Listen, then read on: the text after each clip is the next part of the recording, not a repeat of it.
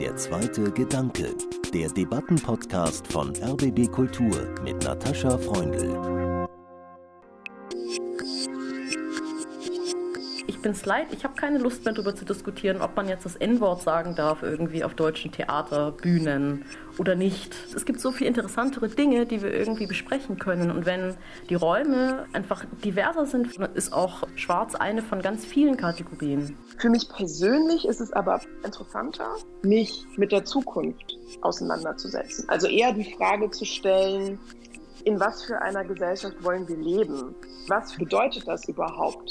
Eine rassismusfreie Gesellschaft oder noch wichtiger auch eine diskriminierungsfreie Gesellschaft. Es ist ungefähr ein Jahr her, da schickte mir ein Freund das Foto von einem Straßenschild in Kreuzberg. Über den Namen Manteuffelstraße hatte jemand den Namen Audre Lorde Straße geklebt. Audre Lorde kannte ich nicht, musste nachschauen. US-Amerikanerin. Sie nannte sich selbst Schwarz, Lesbe, Mutter, Kriegerin, Dichterin. In Berlin Mitte der 80er Jahre wurde sie zu einer Gründungsfigur der afrodeutschen Bewegung. Ich bin zu der Überzeugung gekommen, wieder und wieder, dass das, was mir am wichtigsten ist, ausgesprochen, in Worte gefasst und mit anderen geteilt werden muss, auch auf die Gefahr hin, dass es dabei entstellt oder missverstanden wird, hat sie geschrieben. Wie konnte es sein, dass ich so lange nichts von ihr wusste? Das ist mein erster Gedanke in der aktuellen Debatte um Black Lives Matter, Rassismus, Coloring und Kolonialismus. Ich bin Natascha Freundl und die Frage, zu der wir heute vielleicht neue zweite Gedanken finden, die verdanke ich einer deutsch-malinesischen Freundin. Wie können wir neue Brücken zwischen Schwarz und Weiß bauen? Darauf kommt es doch an, sagte sie. Brauchen wir dafür neue Worte? Ich freue mich wirklich sehr, zwei Gesprächspartnerinnen gefunden zu haben, die diese Fragen schon lange beschäftigen. Aus Cottbus zugeschaltet ist die Künstlerin und kulturelle Bildnerin Sarah Fartun Heinze. Hallo, freue mich sehr, dass Sie dabei sind. Hallo, danke für die Einladung. Ich freue mich auch. Und in Frankfurt am Main mit uns verbunden ist die Kunstwissenschaftlerin und Kuratorin Marit Ifoma Kupka. Herzlich willkommen, Frau Kupka. Danke für die Einladung. Ich würde Sie gern bitten, sich einmal selbst vorzustellen. Sie arbeiten ja beide so vielseitig, dass ich gern wissen würde, wie Sie das zusammenfassen. Fangen wir vielleicht bei Ihnen an, Frau Heinze. Sie können uns vielleicht gleich erklären, was eine kulturelle Bildnerin ist. Mein Name ist Sarah Fatun Heinze. Ich arbeite als freiberufliche Künstlerin und kulturelle Bildnerin an der Schnittstelle zu Theater, Games, Musik und Empowerment.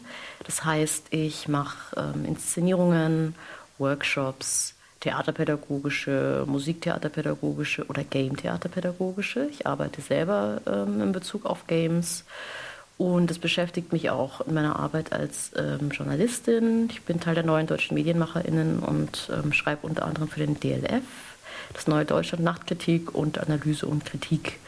Und kulturelle Bildung, naja, ist, finde ich, die Gestaltung von Räumen, wo Personen einander Themen und ähm, sich gegenseitig begegnen können, mit bestimmten Themen vielleicht im Sinn und im Idealfall entstehen da Anlässe zu ästhetischen Erfahrungen und im Idealstfall entsteht da sogar Empowerment. Als kulturelle Bildnerinnen können wir Räume schaffen, wo das möglich wird. Ich bin eigentlich Schwäbin, aber ich lebe seit drei Jahren in Cottbus. und wie Sie nach Cottbus gekommen sind und warum Sie in Cottbus bleiben, darüber sprechen wir gleich noch ein bisschen intensiver. Aber ich gebe erst mal weiter nach Frankfurt an Frau Kupka. Ja, mein Name ist Marit Ifoma Kupka. Ich bin Kunstwissenschaftlerin, freie Autorin, seit 2013 Kuratorin für Mode, Körper und Performatives am Museum Angewandte Kunst hier in Frankfurt. Ich mache Ausstellungen, halte Vorträge, schreibe, bin auch in vielen interdisziplinären Projekten involviert. Meine Themen Zukunft, Erinnerungskultur, Repräsentation und auch die Dekolonisierung von Kunst- und Kulturpraxis in Europa und auf dem afrikanischen Kontinent. Ja, daneben bin ich noch Beiratsmitglied in der Initiative Schwarze Menschen in Deutschland, das ist in der ISD und ganz frisch auch Sprecherin der auch ganz frischen neuen deutschen MuseumsmacherInnen, Das Ach, ist eine Untergruppe quasi der neuen deutschen MedienmacherInnen. Ich habe Sie auch deswegen gebeten, sich selbst vorzustellen, weil ich gespannt war, ob Sie irgendwie auf Ihre Hautfarbe eingehen. Ob Sie sich als schwarz oder Woman of Color vorstellen, das haben Sie jetzt nicht getan.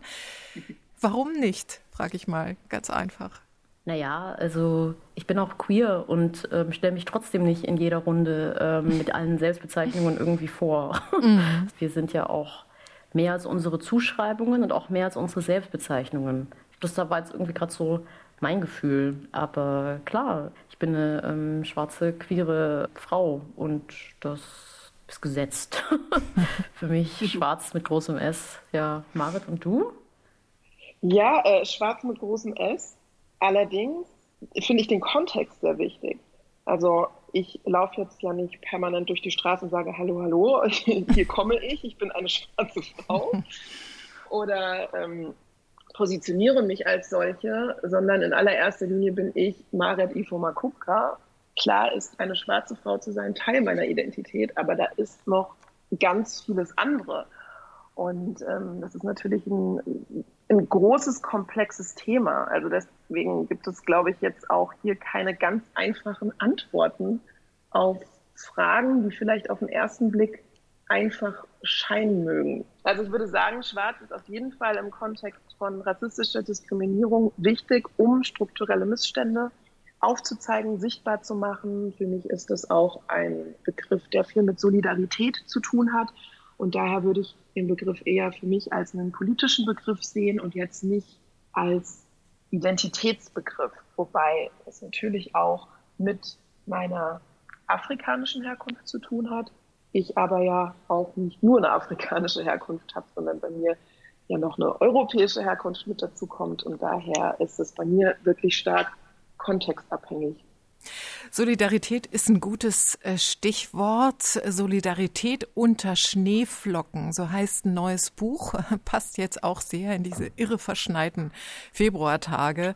Frau Heinze, in diesem Buch geht es um Kultur und Politik im prekären Leben und darin haben Sie ein Essay geschrieben über Cottbus und warum Sie, Sie haben schon gesagt, aufgewachsen im Schwabeländle, wie Sie da auch schreiben, warum Sie in dieser oft als AfD-Hochburg bezeichneten Stadt bleiben. Erzählen Sie uns ein bisschen mehr darüber. Also in unserem Schneeflockenbuch, wie wir es liebevoll manchmal nennen, haben wir uns so versucht, uns aus verschiedenen Richtungen, unter anderem dem zu nähern, was eigentlich auch für eine Kraft eigentlich darin liegt, die eigene Verletzlichkeit zu teilen. Wenn viele Schneeflocken, also dieser aufgeladene Begriff, ne, your special little snowflake, wenn viele Schneeflocken zusammenkommen, dann können wir eine Lawine werden. Also darum geht es für mich. Ne? Also was passiert, wenn wir uns begegnen und wenn wir versuchen, uns ähm, also so eine Verletzlichkeit auch zuzulassen, aber das ist natürlich auch voraussetzungsreich. Und ja, Solidarität ist irgendwie es sagt, es geht so leicht über die Lippen, aber es ist eben ziemlich komplex, aber es ist sehr lohnend. Sie sind ja 2017 nach Cottbus gekommen für einen Job äh, am Staatstheater dort als Theaterpädagogin. Aber äh, dieser Job, diese Stelle hatten Sie nur anderthalb Jahre ungefähr und Sie sind trotzdem in Cottbus geblieben. Haben Sie das Gefühl, dass die Lawine oder sagen wir mal erstmal das Bewusstsein für Diversität, dass das gerade im Osten und gerade in so einer peripheren Region wie Cottbus gebraucht wird? Ich glaube, das wird überall gebraucht. Ich glaube, so dieses, dieses Gefühl oder auch diese, diese Vorstellungen von dem deutschen Osten als besonders bedürftiger Ort in vielerlei Hinsicht, das ist eine Westerzählung, glaube ich. Das ist auch ein Grund, warum ich irgendwie immer noch gerne hier lebe, weil ähm, ich bin ja auch fest sozialisiert und seitdem ich hier wohne, bin ich auch damit ähm, immer wieder konfrontiert. Also wie wenig ich auch weiß über den deutschen Osten oder von was ich alles dachte, dass ich weiß, was überhaupt nichts mit den Lebensrealitäten hier zu tun hat. So. Ich bin ursprünglich hergekommen, um hier am Theater zu arbeiten. Es war eine politische Entscheidung. Ich finde, kulturelle Bildung ist immer auch politische Bildung. Als ich überlegt habe, nach Cottbus zu gehen, haben die Leute so reagiert, wie, glaube ich, oft Personen reagieren, wenn es um den deutschen Osten geht. So, oh Gott, geht da nicht hin, das sind nur Nazis. So Stichwort AfD-Hochburg und so. Und ich wollte auch gar nicht erst hierher. Also es war auch gar nicht erst so der Plan. Und dann war ich halt bei so einem Vorstellungsgespräch hier und das war schon interessant. Ausschlaggebend für mich war dann, also ich hatte so ähm, einen Zeitungsartikel gelesen und da ging es so um dieses Projekt Schule ohne Rassismus, Schule mit Courage. Da kam ein Schulsozialarbeiter zu Wort und meinte so, naja gut, also das Projekt läuft schon ganz gut, aber es gibt noch viel zu tun. Und da kam eine junge Person of Color zu Wort, der meinte so, naja, ist halt scheiße, es gibt nie erwachsene Bezugspersonen, die sehen so aus wie ich. Und ich habe mhm. mich halt an meine Kinder vom schwäbischen Dorf erinnert und das war genauso. Also deswegen dachte ich mir, na gut, also klar bin ich auch hergekommen, habe diese Stelle irgendwie wahrgenommen, um mit vielen Menschen auch in Kontakt kommen zu können, um diese Stelle mit neu aufbauen zu können, weil es die Musiktheaterpädagogik vorher nicht gab. Also ich habe das Gefühl, irgendwie als ähm, Kulturmacherin kann ich immer noch hier Dinge bewegen. Cottbus ist auf jeden Fall ein ähm, zentraler Ort für die extreme Rechte. Trotzdem gibt es hier eine ganz starke kulturelle Subkultur und ähm, viele Personen, die bewegt sind davon, wie kann man die Gesellschaft ja, solidarischer gestalten. Ich bin wie du auch westsozialisiert. Ich bin sogar auch noch in einem, ähm, wenn man das so sagen kann, im ehemaligen amerikanischen Besatzungsgebiet groß geworden. Also viele Erfahrungen, die ich kenne, die auch andere schwarze Deutsche erzählen, die in, vielleicht in Ostdeutschland groß geworden sind, kann ich so nicht teilen. Aber habe natürlich über die Begegnung, über die Erzählung sehr viel gelernt. Und dann natürlich auch nochmal den ganzen Kontext, den ganzen ostdeutschen Kontext. Und ich habe, ähm, als ich vier Jahre alt war, ein halbes Jahr in der DDR gelebt, weil mein Vater Ingenieur ist und überall in der Welt gearbeitet hat und unter anderem auch in der DDR, das ja damals quasi das Ausland war. Stimmt. Und wir dort eben ähm, ein, ein, halbes Jahr gelebt haben. Und ich bin dort in den Kindergarten gegangen und ich habe persönlich eine total positive Erinnerung an die Zeit. In welcher Stadt war das? Und in Halle an der Saale. Mhm. Was natürlich ein komplett anderer Kontext ist. Also deswegen auch immer wieder diese Betonung des Kontextes, weil ich da quasi als Westdeutsche mit einer westdeutschen Familie und einem weißen westdeutschen Vater war. Und das natürlich auch nochmal eine ganz andere Erzählung ist als die, die Geschichten, die man vielleicht ähm, gemeinhin kennt von ähm, schwarzen Menschen, die in der ähm, DDR aufgewachsen sind und geboren sind. Und aber jetzt auch über diesen schwarzen Kontext hinaus ist natürlich die Erzählung der DDR, des Nachwende Ostdeutschlands auch sehr wichtig und sehr relevant für die deutsche Geschichte und auch da in meiner Positionierung dazu, in meiner Auseinandersetzung dazu, habe ich auch noch mal viel über Solidarität und über Verstehen gelernt, was mich auch dazu brachte, grundsätzlich überhaupt noch mal mehr über diesen Begriff nachzudenken, wie das funktioniert und was auch notwendig dazu ist, um solidarisch sein zu können. Und dazu zählt natürlich auch immer eine Reflexion der eigenen Position, der eigenen Perspektive auf Welt und auch akzeptieren und annehmen zu können, dass andere Menschen die Dinge anders erleben, auch anders erfahren und ähm, einfach auch woanders herkommen, gar nicht unbedingt in einem real örtlichen Sinne, sondern tatsächlich in, ja, in einem Entwicklungserfahrungssinn. Was mich interessiert, äh, Frau Kupka, Sie sind in einer Umgebung aufgewachsen, haben Sie mal in einem SZ-Interview gesagt, äh, in der es hieß, alle Menschen sind gleich, wir sehen keine Farben. Sie aber wollten gar nicht gleich aussehen. Mich interessiert, was hat Sie zum Bloggen über Mode und dann äh, zum Studieren äh, von Kleidung, Körpern bis hin zur Kuratorin im Museum für angewandte Kunst geführt? Naja, diese Aussage ist ja so ein bisschen trickreich, also weil sie eigentlich ja gar nicht stimmt. Also es wird, wird ja meistens eher genutzt, um quasi eine Offenheit, eine Weltoffenheit zu suggerieren.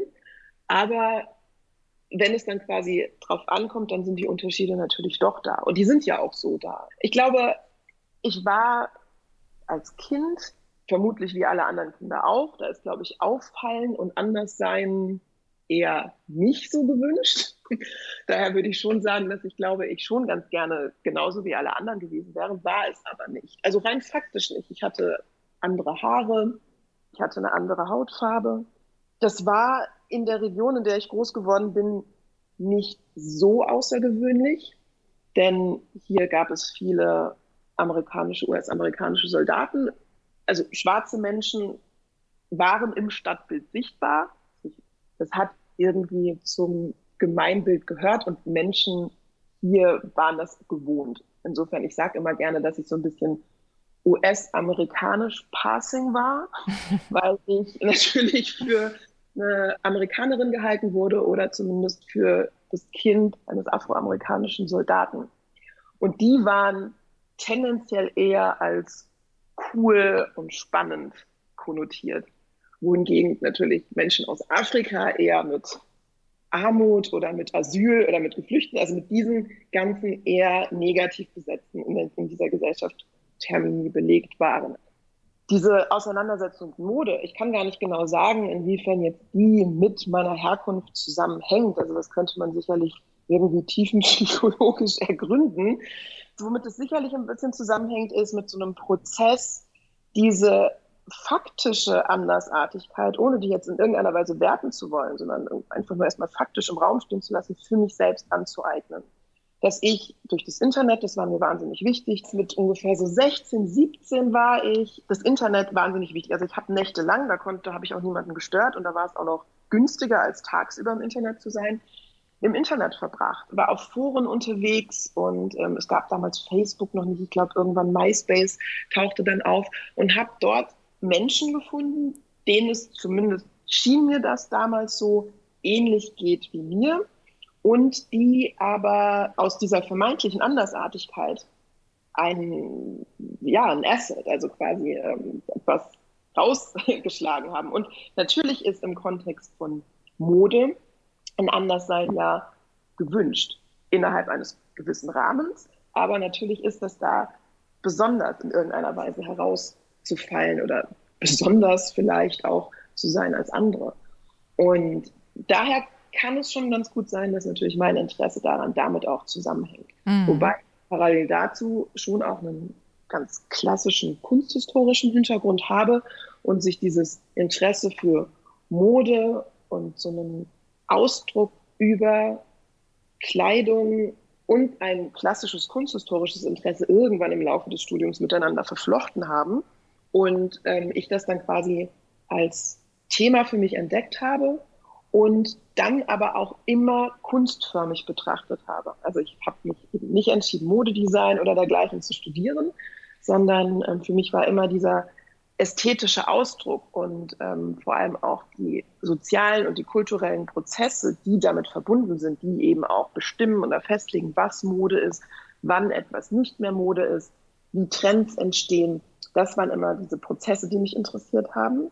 Und dann eben auch die Betrachtung von Mode auf eine Kunstart, auf eine ästhetische Art, auf eine kunsttheoretische Art.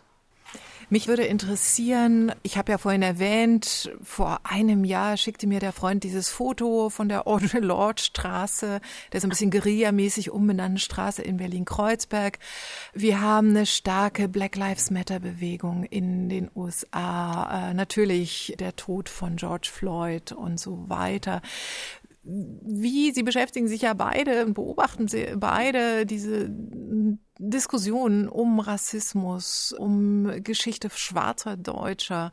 Wo stehen wir denn gerade? Wie schätzen Sie sozusagen den Stand der Debatte ein, Frau Kupka vielleicht? Ich, ich finde es gar nicht so einfach, das zu definieren, mhm. weil ähm, ich habe das Gefühl, oder nach meiner Erfahrung meandert das immer so vor sich hin. Ich habe damals das Gefühl, jetzt hat der Mainstream etwas begriffen und dann ähm, kommt in der nächsten Woche auch ähm, wieder eine Talkshow um die Ecke, wo dann quasi irgendetwas, was sich doch als eher erarbeiteter darstellte, wieder komplett über den Haufen geworfen wird. Weil Weiße und, darüber reden, welche Wörter man sagen darf oder welche nicht. Ich glaube, das liegt aber auch daran, wenn man ähm, jetzt Prozesse irgendwie sich linear vorstellt und denkt, ähm, ich habe dann irgendwie etwas äh, äh, verstanden und begriffen und dann ähm, baut meine, meine weitere Entwicklung, meine weitere Auseinandersetzung genau auf diesem Verständnis auf. So funktioniert, glaube ich, aber dieser Transformationsprozess, in dem wir uns als Gesellschaft befinden, nicht. Von daher ähm, befasse ich mich auch relativ ungern mit Rassismus insofern, als ich sehr ungern erkläre, also immer wieder in diese Debatten reingehe, ähm, warum jetzt diese Begriffe nicht mehr gehen, problematisch sind, warum das nicht mehr geht oder auch zu, permanent zu beweisen, dass Rassismus ein Problem in Deutschland ist, und zwar ein sehr altes, ein historisch gewachsenes. Für mich sind es Fakten und Tatsachen, die ich nicht immer wieder neu wiederholen und erklären möchte. Das tun andere, dafür bin ich wahnsinnig dankbar, weil ich glaube, dass das sehr wichtig ist, weil Rassismus immer noch in Deutschland ganz viel auch mit Nichtwissen, auch mit Nichtwissen wollen, aber vor allem auch mit nicht mit fehlendem Wissen, mit mangelndem Wissen, mit mangelndem historischem Wissen auch zu tun hat. Und das ist natürlich sehr wichtig, dass dieses Wissen vermittelt wird und, und mitgeteilt wird. Für mich persönlich ist es aber besser, interessanter, auch besser für mein Seelenheil, muss ich auch ganz ehrlich sagen, mich mit der Zukunft auseinanderzusetzen. Also eher die Frage zu stellen, in was für einer Gesellschaft wollen wir leben? Also nicht, was läuft jetzt schief? Das ist natürlich wichtig als Basis dafür, um eine Zukunft gestalten zu können, darum zu wissen. Aber mein Fokus meines Interesses liegt tatsächlich eher auf der Frage, wie soll überhaupt die Gesellschaft aussehen, in der wir leben wollen? Was mhm. bedeutet das überhaupt, eine rassismusfreie Gesellschaft oder noch wichtiger auch eine diskriminierungsfreie Gesellschaft? Da kommen wir dann natürlich wieder zurück zu dem großen Begriff der Solidarität, wo wir auch schon waren. Also wie können wir überhaupt zusammenfinden und ähm, eine Zukunft gestalten, in der alle gleichberechtigt und gleichwertig miteinander verschieden sein können? Und Frau Sarah Fatun Heinze, als Theaterpädagogin äh, würde ich mal konkret fragen, wie muss sich denn das Theater verändern, um Räume für Solidarität, für Diversität äh, zu zeigen oder auch zu schaffen? Ich glaube, auch da gibt es wieder einfach ganz viele Strategien. Ich bin ein großer Fan von Strategienvielfalt, weil das auch was mit dem intersektionalen Ansatz zu tun hat. Die sind alle unterschiedlich, haben unterschiedliche Perspektiven, Positioniertheiten, finden verschiedene Sachen interessant, haben unterschiedlich viel Kraft und Lust. Und wenn wir uns zusammentun und Banden bilden fetzt eh, dann ist das eine gute Idee, finde ich. Ich habe Lust, von einem Beispiel zu erzählen, was, ich, was mich gerade irgendwie sehr inspiriert, was mir auch irgendwie Mut macht als ähm, Künstlerin und als kulturelle Bildnerin. Julia Wissert ist ja jetzt Intendantin des Schauspiel Dortmund und hat Kunstschaffende, kulturschaffende ähm, KünstlerInnen, BPOC, ähm, schwarze Personen eingeladen zum Black History Month, arbeiten. Black People of Color, ne, müssen wir für BPOC sagen, versteht nicht jeder automatisch. Genau, und diese Einladung, die sie ausgesprochen hat und vor allem dieses Vorhaben, den Black History Month nicht nur als einen Monat irgendwie zu ähm, gestalten und zu begreifen, ich meine, das ist auch schon gut, sondern als einjährige Begegnungsplattform zu installieren, zusammen mit ihrem Team. Ich meine, es ist 2021 und Julia Wissert ist die erste schwarze ähm, Frau, die Intendantin in einem deutschen Theater ist. Mhm. Das muss ich auch mal auf der Zunge zergehen lassen. Mhm also ich bin, ich bin auch ein großer Fan von ihr, mache ich gar keinen Hehl draus. Und ich finde, dass dieses, dieses Vorhaben, einfach so eine Einladung irgendwie auszusprechen, hat eine Strahlkraft. Das heißt nämlich so, okay, es geht nicht nur darum, irgendwie, dass die Theater als schön, gemütlich, weiße, deutsche, cis-hetero, männlich dominiert, man muss sich die Leitungen mal angucken von den Häusern, wohl behäbig wabernde Institutionen einfach schön so bleiben, wie sie sind und also ich polemisiere jetzt mal, ja, und sich irgendwie so ähm, Diversitätsagentinnen irgendwie holen und die machen das dann mit der Diversität so fertig. Also dass sich strukturell nichts nachhaltig verändert und dass immer noch über Personen gesprochen wird und nicht mit Personen. Und diese Einladung, die Wissert da ausgesprochen hat, die ist ein Anlass, dass eben im Kontext von einer Selbstermächtigung, einer Selbstgestaltung von Räumen BPUC und schwarze Künstlerinnen und Kulturschaffende sichtbar werden können mit ihren Arbeiten. Und das ist so wichtig, weil ähm, ich bin's echt, ich bin's leid, ich habe keine Lust mehr darüber zu diskutieren, ob man jetzt das N-Wort sagen darf irgendwie auf deutschen Theaterbühnen oder nicht. Es gibt so viel interessantere Dinge, die wir irgendwie besprechen können. Und wenn die Räume einfach diverser sind, vielfältiger, ist auch Schwarz eine von ganz vielen Kategorien. Man sich überlegt irgendwie, wie viele Theater einfach nicht barrierefrei sind.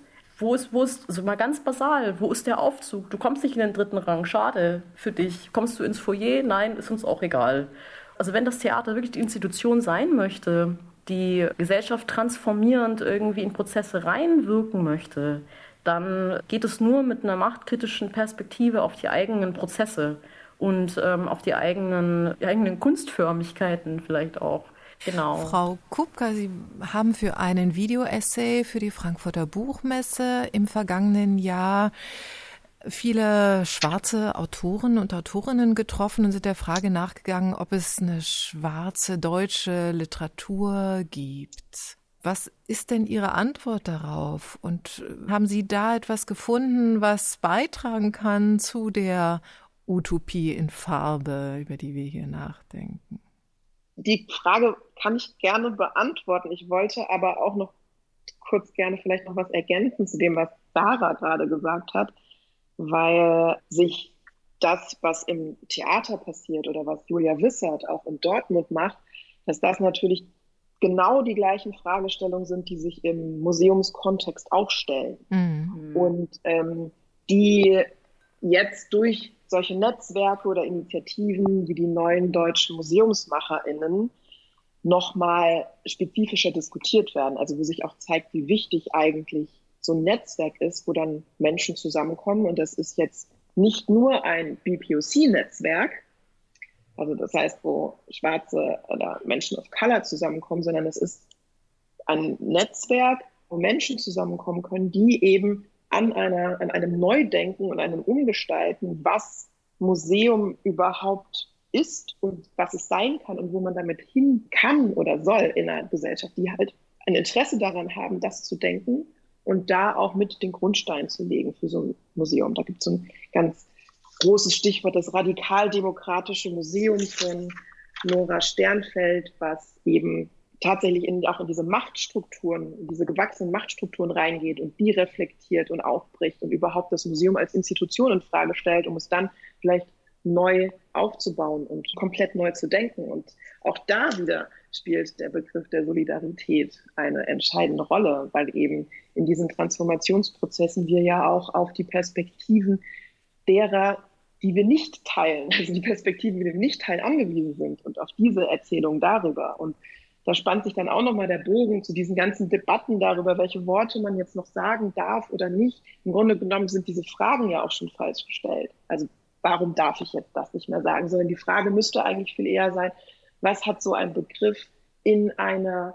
inklusiven, diskriminierungsfreien Gemeinschaft, in, auch in einem respektvollen Miteinander verloren. Also eigentlich müsste es eher darum, müsste die Frage eigentlich eher zurückgestellt werden. Warum besteht überhaupt noch ein Interesse daran, zu diskriminieren? Und dann wird natürlich die Debatte oder die Auseinandersetzung um Begriffe, um, um Strukturen, um ja althergebrachtes. Ich meine, da geht es ja auch ganz viel um, um Gewohnheit, dass viele einfach die Dinge immer so tun, wie sie schon immer getan wurden. Das kann ich nachvollziehen. Aber die Frage ist, wie zeitgemäß ist das noch und wie sehr passt das zu einer inklusiven Gesellschaft? Und jetzt kommen wir nochmal noch zur Literatur. Nochmal was zu der Literatur, genau. Da ist meine Antwort tatsächlich äh, recht kurz drauf. Also es gibt Literatur von Menschen, die ihre Selbstpositionierung als schwarze Personen in diesem Land als Ausgangspunkt ihrer Erzählung wählen und eben auch genau aus dieser Perspektive schreiben. Insofern gibt es etwas wie eine spezifische schwarze deutsche Literatur. Und diese Perspektive einzubringen, ist natürlich wichtig. Und wie Sarah auch gerade sagte, es geht ja nicht alleine darum, jetzt schwarze Perspektiven und schwarze Menschen in die Erzählung reinzubringen. Also das muss passieren. Aber es geht natürlich auch um ganz viele andere Perspektiven, Erzählungen, die bislang nicht vorkommen, die auch Teil dieser Geschichte sein müssen. Deswegen geht es eigentlich, und ich glaube, da sind viele viel zu ungeduldig, in diesem Moment tatsächlich darum, überhaupt erstmal zu schauen, wer ist eigentlich so alles da und hm. was wird überhaupt gebraucht und was ist überhaupt notwendig, um so eine Zukunft, die jetzt vielleicht noch utopisch klingen mag, überhaupt erstmal das Denken daran überhaupt erstmal zuzulassen und ähm, nicht sofort immer alles abzuwehren. Wenn irgendjemand kommt und sagt, ja, aber ich möchte, ich brauche eine Rampe oder ich, es braucht einen Fahrstuhl, dass das als Information aufgenommen wird, weil ich weiß das nicht. Ich gehe als Person mit zwei Beinen durch die Welt. Ich weiß nicht, wie das ist, wenn das nicht so ist. da verändert sich natürlich meine Wahrnehmung komplett. Und das eigentlich müsste ich wahnsinnig dankbar dafür sein, dass mir eine Person, die die Welt anders erlebt, mir das erzählt, weil das Informationen sind, die ich nicht haben kann, mhm. die ich aber brauche, um eine inklusive Gemeinschaft gestalten zu können. Und ich will nur einmal die Namen nennen, äh, die jetzt äh, in den vergangenen zwei Jahren aufgefallen sind im deutschen Literaturbetrieb. Also Jackie Tome, Olivia Wenzel, Sharon Dordua Otto, nur einige Namen, äh, die eben aus dieser Perspektive schreiben und sagen, wir sind auch da. Da finde ich es natürlich auch nochmal wichtig, weil sich daran auch zeigt, dass selbst innerhalb der schwarzen deutschen Literatur, wenn man sie so nennen mag, auch da eine Vielfalt besteht. Dass ja. natürlich auch nicht alle die gleiche Perspektive die gleiche Erzählung bringen, sondern dass selbst da eine Vielfalt ist, die unheimlich wichtig ist darzustellen. Aber das zeigt natürlich nochmal, wie kleinteilig das auch ist. Und ja, das kann mitunter mühsam und anstrengend sein. Es ist aber notwendig, sich das anzuschauen. Ich würde jetzt gern mal den Sprung hin zu der Utopie in Farbe versuchen, wenn das Bewusstsein für die Vielfalt und Andersartigkeit jedes einzelnen Menschen letztendlich da ist. Wie können die Brücken zwischen Schwarz und Weiß aussehen? Wie sieht denn Ihre Vielfaltsutopie aus? Utopie ist ja eines meiner Lieblingsthemen. Tatsächlich, was ich mir wünschen würde, ist der Mut zum kollektivierten Verständnis oder der Einsicht, dass wir alle von struktureller Gewalt betroffen sind. Sie umgibt uns einfach, unabhängig von unseren Positioniertheiten. Weil wir sind immer ähm, auf dieser Matrix zwischen marginalisiert und privilegiert. Wir sind nie nur privilegiert oder nie nur marginalisiert. Ich glaube, wenn wir uns dessen irgendwie so bewusst werden und auch gemeinsam, dann kann das mehrere Dinge bedeuten. Nämlich erstens so, okay, manche Dinge können nur auf der strukturellen Ebene ähm, auch gelöst werden oder sich ändern. Das heißt aber nicht, dass ich irgendwie ähm, auf der persönlichen Beziehungsebene Dinge nicht trotzdem auch gestalten kann, die dann wieder irgendwie ähm, eine Strahlkraft haben für die strukturelle Ebene.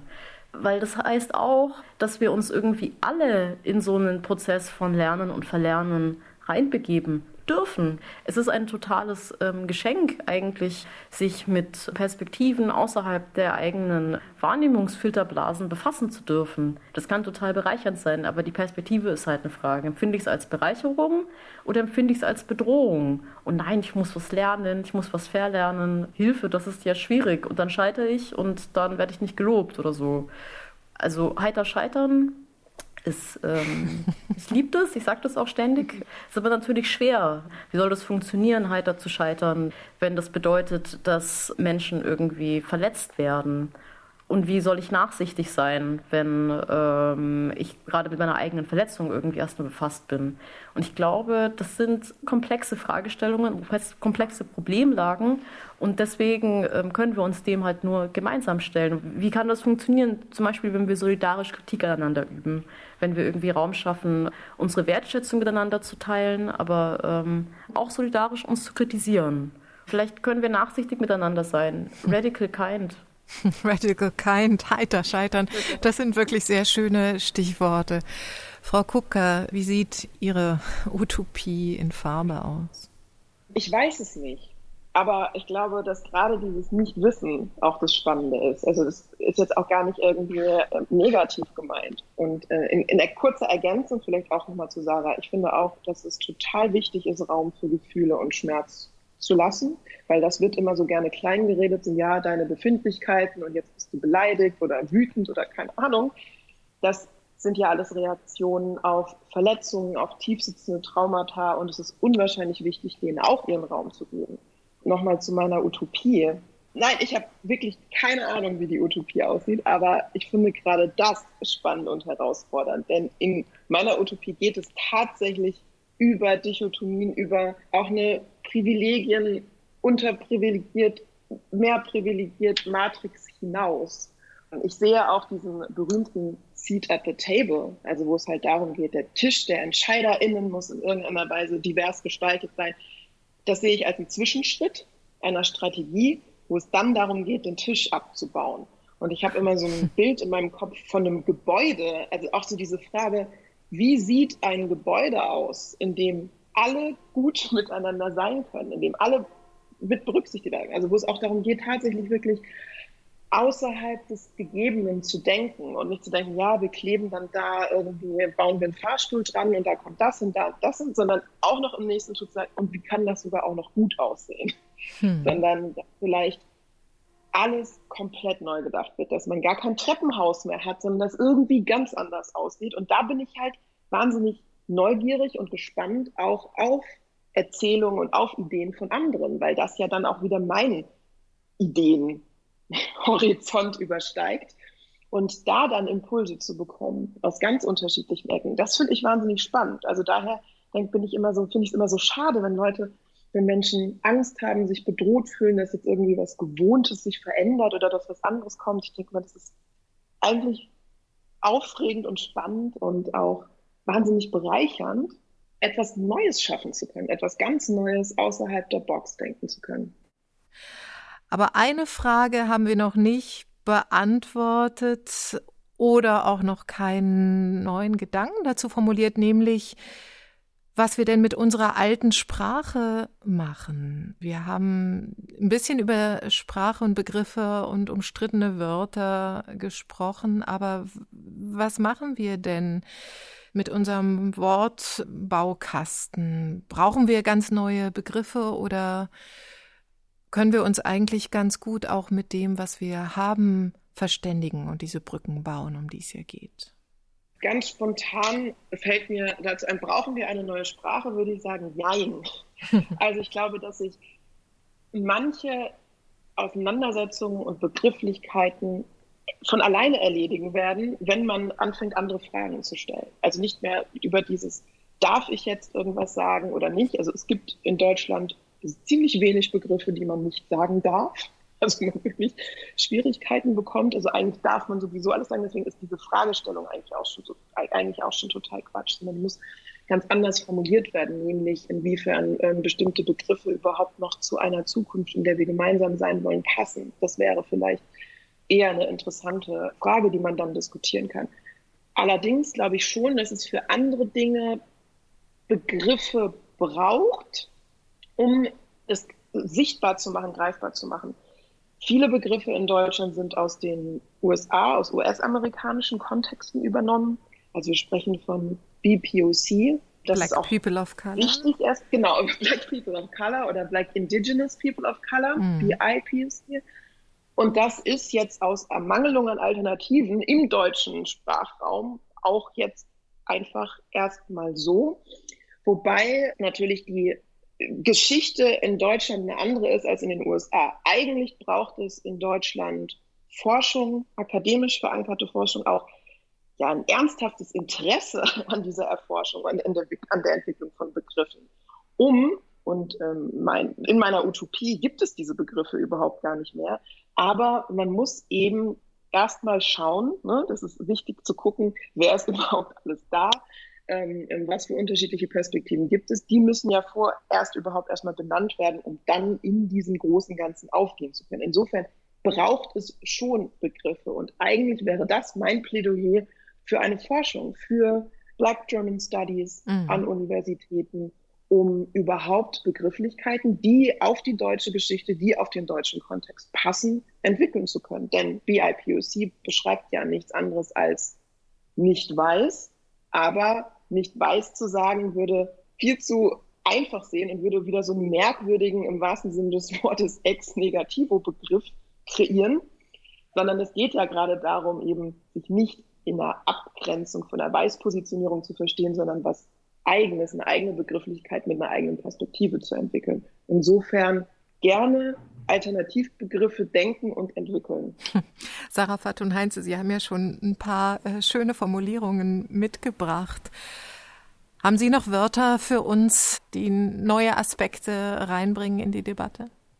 Also ich bin gedanklich tatsächlich bei Neopronomen gerade, weil ich habe schon vorher irgendwie, als wir über Utopie gesprochen haben, habe ich so über Science Fiction und ähm, Fantasy Belletristik auch gedacht als utopischer Möglichkeitsraum.